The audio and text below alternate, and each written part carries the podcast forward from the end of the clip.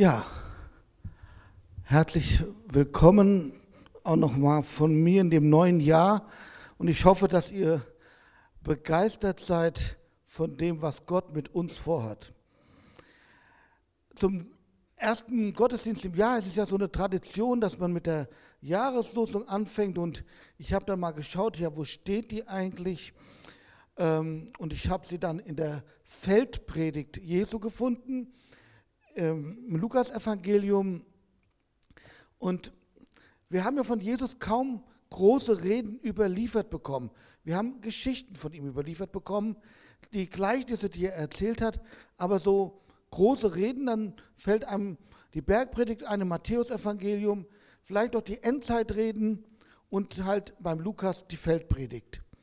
Und das ist so etwas wie eine Regierungserklärung Jesu ein, oder ein Regierungsprogramm, was er sagt, ähm, ja, wie sein Königreich ist. Und was so der Anspruch Jesu an denen ist, die zum Königreich Gottes gehören. Und genau so ein Vers ist dieses, was dann in Lukas 6, 36 steht. Jesus Christus spricht, seid barmherzig, wie auch euer Vater barmherzig ist. Anspruch Jesu an alle, die ihm nachfolgen, so barmherzig zu sein, wie auch der Vater barmherzig ist. Puh, ganz schön heavy. Aber jetzt kommt schon mal die erste etwas, wie soll ich sagen, Auflockerung dieses Verses, weil man kann ihn auch anders übersetzen. Statt seid barmherzig, werdet barmherzig, wie auch euer Vater barmherzig ist. Also Jesus kennt uns und diese zweite Möglichkeit der Übersetzung gefällt mir eigentlich besser, weil es eine Veränderung fordert von mir. Nicht gleich mit einem Sprung den Standard zu haben, sondern Jesus erlaubt uns, dass wir uns verändern in den Standard Gottes hinein. Eine Veränderung ist aber angesagt oder gefordert von uns, von mir. Und dann, was ist eigentlich die Barmherzigkeit des Vaters? Woran können wir die Barmherzigkeit des Vaters erkennen? Und mir fielen zwei Gleichnisse dazu ein, von denen die das vielleicht ausdrücken. Das eine ist das Gleichnis von dem barmherzigen Samariter. Da steckt das Wort ja drinne. Und da fielen mir zwei Begriffe auf in diesem Gleichnis. Einmal dieser Samariter, dieser Mann aus Samarien, er war innerlich bewegt, wie er das Opfer des Überfalls da am Straßenrand oder im Straßengraben hat liegen sehen. Und der zweite Begriff, er trug Sorge für ihn. Im Sinne von, er kümmerte sich um ihn. Dann habe ich mir das Gleichnis vom verlorenen Sohn angeschaut. Und auch dort finde ich den Begriff vom Vater, der, wer, wer den Sohn kommen sieht, dass er innerlich bewegt war. Also Barmherzigkeit hat etwas damit zu tun, dass wir innerlich bewegt werden und aus diesem innerlichen Bewegtwerden ein Handeln folgt. Ähm, in den beiden Gleichnissen ist einmal ganz klar eine praktische Hilfe. Der Opfer, das Opfer von dem Überfall, was da verletzt, halb tot heißt es, da im Straßengraben lag. Ähm, der Mann hat sich gekümmert, hat dafür gesorgt, dass er die erste Hilfe bekommt und dass er dann, damals gab es keine Krankenhäuser, aber dass er in eine Herberge kam, wo er gepflegt worden ist. Und beim Gleichnis vom verlorenen Sohn, da ging es um Vergebung, Annahme, um wieder ähm, eins werden. Barmherzigkeit ist also viel mehr als ein Gefühl, es ist mehr als nur zu sagen, ich habe Mitleid mit jemandem. Es ist etwas, was aus dem innerlich bewegt werden, mich zu einem Tun, zu einem Handeln bringt. Ein Handeln, das praktisch wird. Ich habe mal einen Blick in die katholische Kirche geworfen, in die Lehre, und zwar kennen die sieben leibliche Werke der Barmherzigkeit. Und vielleicht ist das auch eine Orientierung für uns, ähm, wo, wo wird Barmherzigkeit praktisch? Das ist eines, die Hungrigen speisen, den Durstigen zu trinken geben, Fremde beherbergen, Nackte kleiden, Kranke pflegen, Gefangene besuchen, Tote bestatten. Eigentlich jemanden oder Menschen helfen, die Hilfe brauchen. Was ich darin sehe, ist, dass man in der Gefahr steckt, das zu professionalisieren. Sagen, naja, ähm, hungrige Speisen, da haben wir ja die Tafel dafür, brauchen wir nicht mehr. Ähm, Fremde beherbergen, wir haben ja ähm, vom, angefangen vom Obdachlosenunterkunft, ähm, Notunterkünfte, ist ja alles schon dafür gesorgt. Nackte Kleiden, ja, wir haben ja über ähm, die Tafel, die Kleiderkammer, es gibt auch noch andere Kleiderkammern. Kranke pflegen, wir haben Ärzte, wir haben Krankenhäuser, Gefangene besuchen, Tote bestatten, auch da gibt es ja schon Profis für. Ähm, ja, es gibt die Profis dafür, aber das spricht uns nicht frei davon, selber diese Dinge zu tun, Menschen zu helfen, wenn sie Hilfe brauchen. Und die zweite Gefahr ist, die ich sehe, ist so die Gefahr der christlichen Pflichterfüllung. Ich muss ja als Christ jetzt da das machen und ich mache das gar nicht mehr mit dem Herzen. Ich mache es, weil man es tun muss. Weil da jemand eine Not hat, muss ich ja als Christ helfen. Und mein Herz ist eigentlich irgendwo taub. Und Barmherzigkeit ist ja, kommt ja aus dieser innerlichen Bewegtsein heraus. Also man merkt, oh, diese Not des anderen berührt mich und sie lässt mich nicht kalt. Und ich spüre ein Verlangen, das zu verändern, die Situation des anderen zu verändern.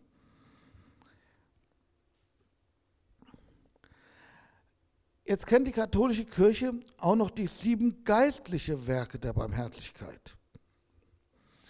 Ähm, unwissende Lehren. Ähm, auch hier haben wir ja Profis wie Lehrer, die ja versuchen, unwissenden Schülern etwas Wissen beizubringen, aber auch im BU machen wir das ja. Zweifelnde beraten, Seelsorge. Trauernde trösten, auch das ist Seelsorge. Sünder zurechtweisen, machen dann teilweise noch ähm, die Pastoren oder die Ältesten. Das nächste wird schon ein bisschen spannender. Beleidigern gern verzeihen. Also wenn dich jemand beleidigt, gerne verzeihen. Lästige geduldig ertragen. Ich weiß nicht, ob ihr das kennt, wenn Leute andauernd anrufen ähm, oder einen auf den Nerv gehen und trotzdem sie geduldig ertragen. Für Lebende und Verstorbene beten. Auch hier habe ich das schon anklingen lassen, besteht die Gefahr der Professionalisierung und auch die Gefahr der christlichen Pflichterfüllung. Ja, na klar vergebe ich dir. Aber machen wir das wirklich vom Herzen heraus sagen, ja, ich vergebe dir jetzt gerne, dass du mich beleidigt hast?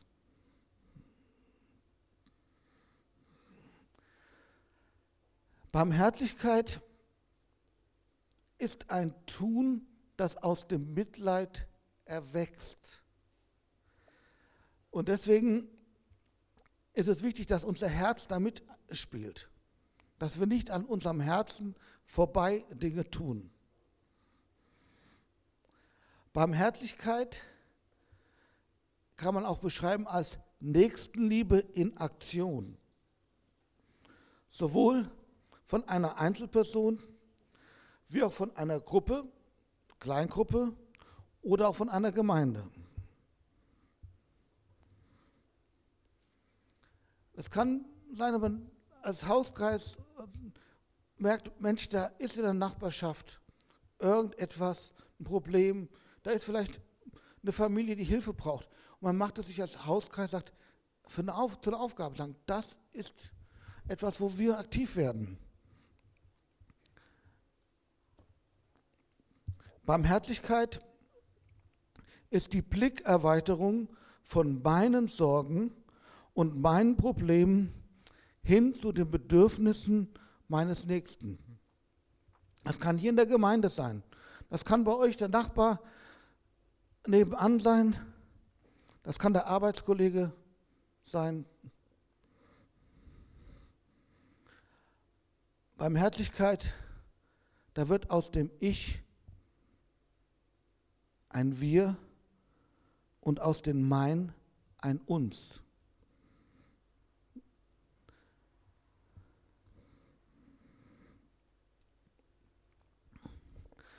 Gelebte Barmherzigkeit ist also mehr als delegierte Barmherzigkeit. Dort, wo ich Dinge den Profis überlasse. Es ist ein Erkennungsmerkmal gelebten Glaubens. Es ist etwas wie der Leuchtturm auch unseres Glaubens. Ein Lichtstrahl, der hinausstrahlt.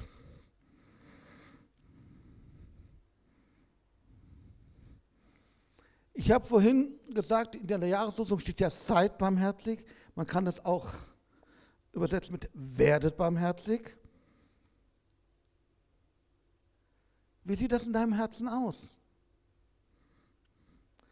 Mit Barmherzigkeit. Ist das etwas, was du an dich ranlässt? Oder sagst du, hm, ich bin nicht so sentimental, das ist nicht so mein Ding, da bin ich lieber so ein cooler Typ, lass mir das nicht so anmerken. Aber die Forderung Jesu ist an alle gerichtet, ohne Ausnahme. Gelebte Barmherzigkeit ist also ein Prozess in uns, der uns verwandelt, der unser Herz erweitert, unser Herz lebendig macht, dass vielleicht das kalte Herz ein gefühlvolles Herz wird. Darf der Heilige Geist in diesem Jahr die Grenzen deiner Barmherzigkeit erweitern? Darf er dir das als Auftrag geben? Werde barmherzig.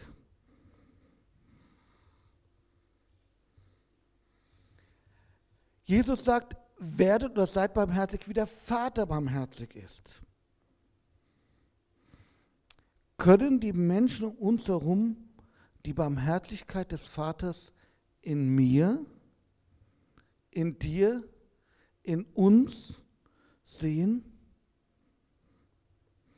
weil wir barmherzig sind, wie der Vater barmherzig ist?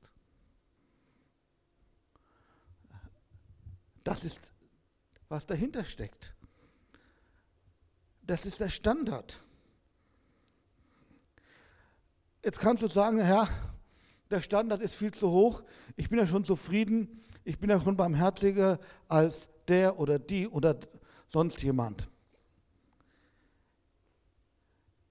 Jetzt denke ich so an einen Lehrer, wenn er so eine Klausur schreibt, ähm, sagt und jemand sagt, er hat die beste Arbeit, aber hat nur ein Viertel aller richtigen Aufgaben gelöst, also Aufgaben richtig gelöst.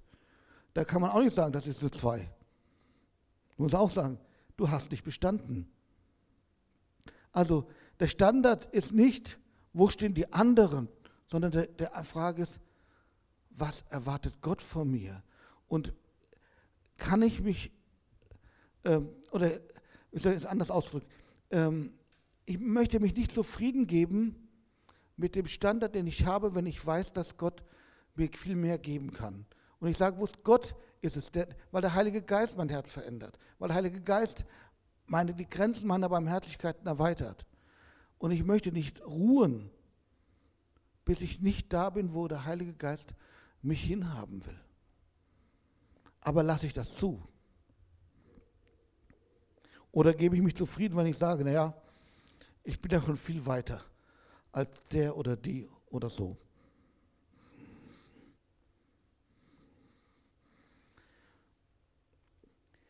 Ich weiß ja nicht, ob du dir schon Gedanken gemacht hast in diesem Jahr, was vielleicht die Taten der Barmherzlichkeiten sind, die Gott von dir in diesem Jahr wünscht. Vielleicht hat er dir schon Personen gezeigt, wo er sagt, die, um diese Person sollst du dich dieses Jahr ganz konkret kümmern. Da ist der Nachbar, der Arbeitskollege, vielleicht auch irgendjemand anders, der dir immer wieder über den Weg läuft, sei es im Sportverein oder sonst irgendwo oder hier in der Gemeinde, oder wo Gott dir sagt, du, diese Not des anderen soll deine Not werden. Vielleicht hat aber auch Gott uns als Gemeinde einen Auftrag für dieses Jahr, einen besonderen Auftrag der Barmherzigkeit gegeben. Und sagt, ich möchte, dass ihr als Gemeinde dieses Jahr euch um bestimmte Menschen, um bestimmte Personengruppe kümmert. Dass das, und dass das sichtbar wird, die Barmherzigkeit Gottes in dieser Stadt, durch euch.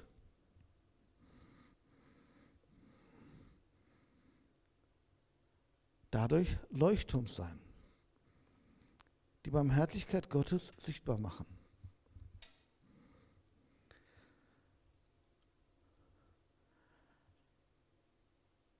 Jesus sagt, seid barmherzig, wie auch der Vater barmherzig ist.